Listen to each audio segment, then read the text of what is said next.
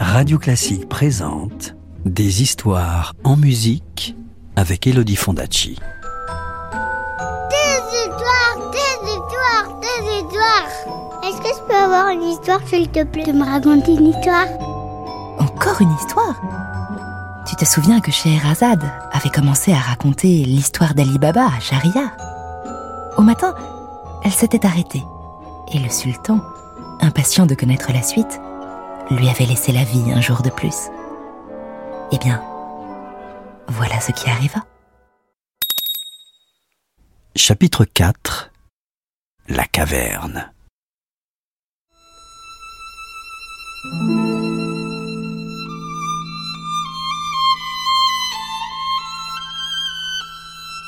Le lendemain, Shahriar s'étendit sur un sofa, dans les volutes de fumée qui montaient de son narguilé, et il dit à Scheherazade Achevez, ma chère, le conte d'Ali Baba. Je suis curieux d'en entendre la fin. Scheherazade prit alors la parole. Imaginez, Votre Majesté, la stupeur d'Ali Baba quand il vit ses quarante voleurs disparaître dans les entrailles de la terre.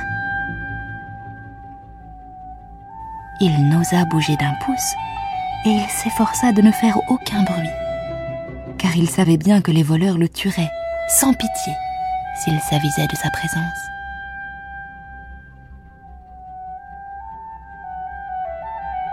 Au bout de quelques heures qui lui parurent interminables, Ali Baba vit la porte se rouvrir.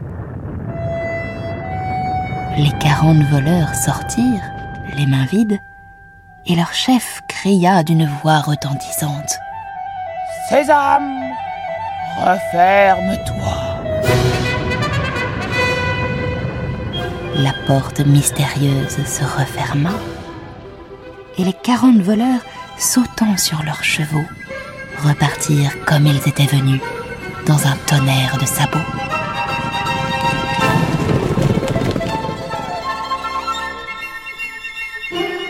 Quand ils eurent complètement disparu à l'horizon, Ali Baba se risqua à s'approcher du rocher. Sésame, ouvre-toi dit-il à voix basse. Il y eut un grondement, et là où auparavant il n'y avait qu'une roche lisse et nue, une porte apparut, dévoilant une volée de marches.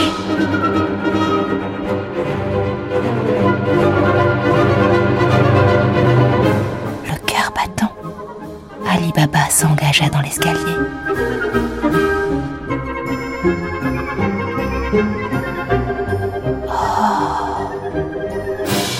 Il y avait dans cette grotte tant d'or et de pierreries étincelantes qu'on y voyait comme en plein jour. Des saphirs scintillants roulaient sous les pieds d'Ali Baba. Et il y avait là plus de bagues et de colliers que n'en possédait le plus riche des rois.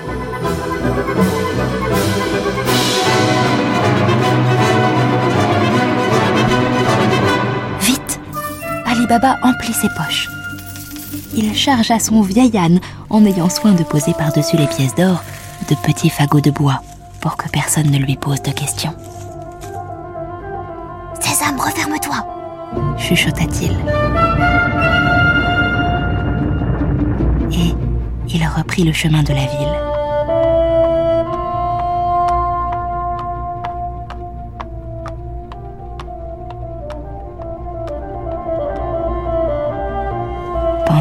Faisait encore nuit, il creusa un trou et il enterra son tas d'or au fond de son jardin.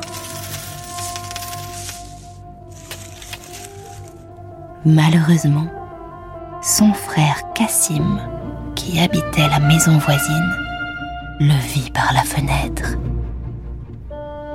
Cassim, nous l'avons déjà dit, était un homme méchant et cupide.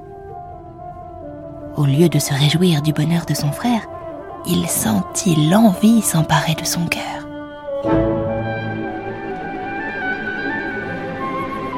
Il alla voir Ali Baba et le menaça. Où as-tu trouvé cet or, voleur? Donne-le-moi, ou alors je te dénonce à la police. Ali Baba se défendit. Je ne suis pas un voleur, mon frère, à moins que ce soit l'être que de prendre à des voleurs. Et il raconta à Cassim toute son aventure.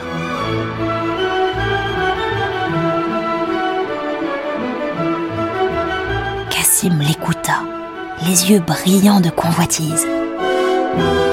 Et il lui fit répéter plusieurs fois les détails et surtout la formule magique. Quel nigo cet Ali Baba se dit Cassim en se frottant les mains. Il n'a pris que quelques sacs d'or.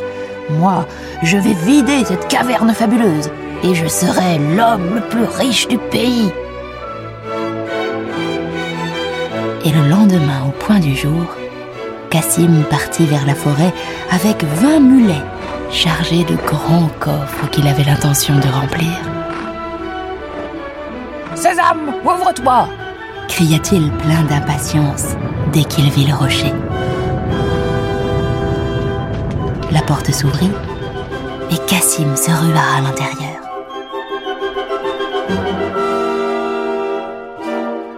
Quand il vit les amphores et les coffres qui ruisselaient d'or et de diamants, il sauta, il dansa et il se roula dans les bijoux en criant de joie.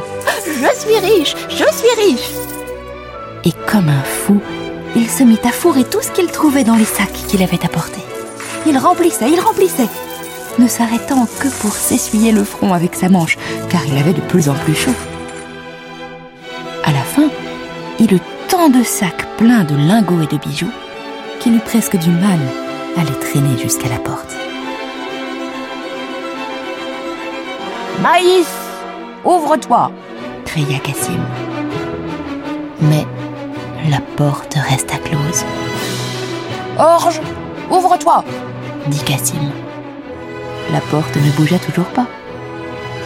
Blé, ouvre-toi ordonna Cassim qui sentait la terreur le gagner.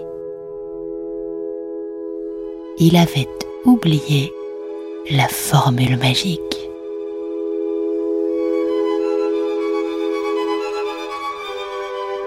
Scheherazade se tut, car dehors, le soleil jetait ses premiers feux. Le sot, dit le sultan. Il me tarde de connaître la suite. Ta mort attendra demain. Et à nouveau, Scheherazade eut la vie sauve.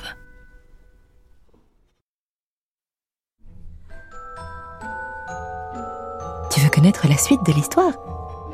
Je te la raconterai plus tard, c'est promis. À bientôt. C'était Scheherazade, une histoire écrite et racontée par Elodie Fondacci sur la musique de Nikolai Rimsky-Korsakov. Retrouvez la suite du conte en podcast sur radioclassique.fr. Radio Classique, des histoires en musique.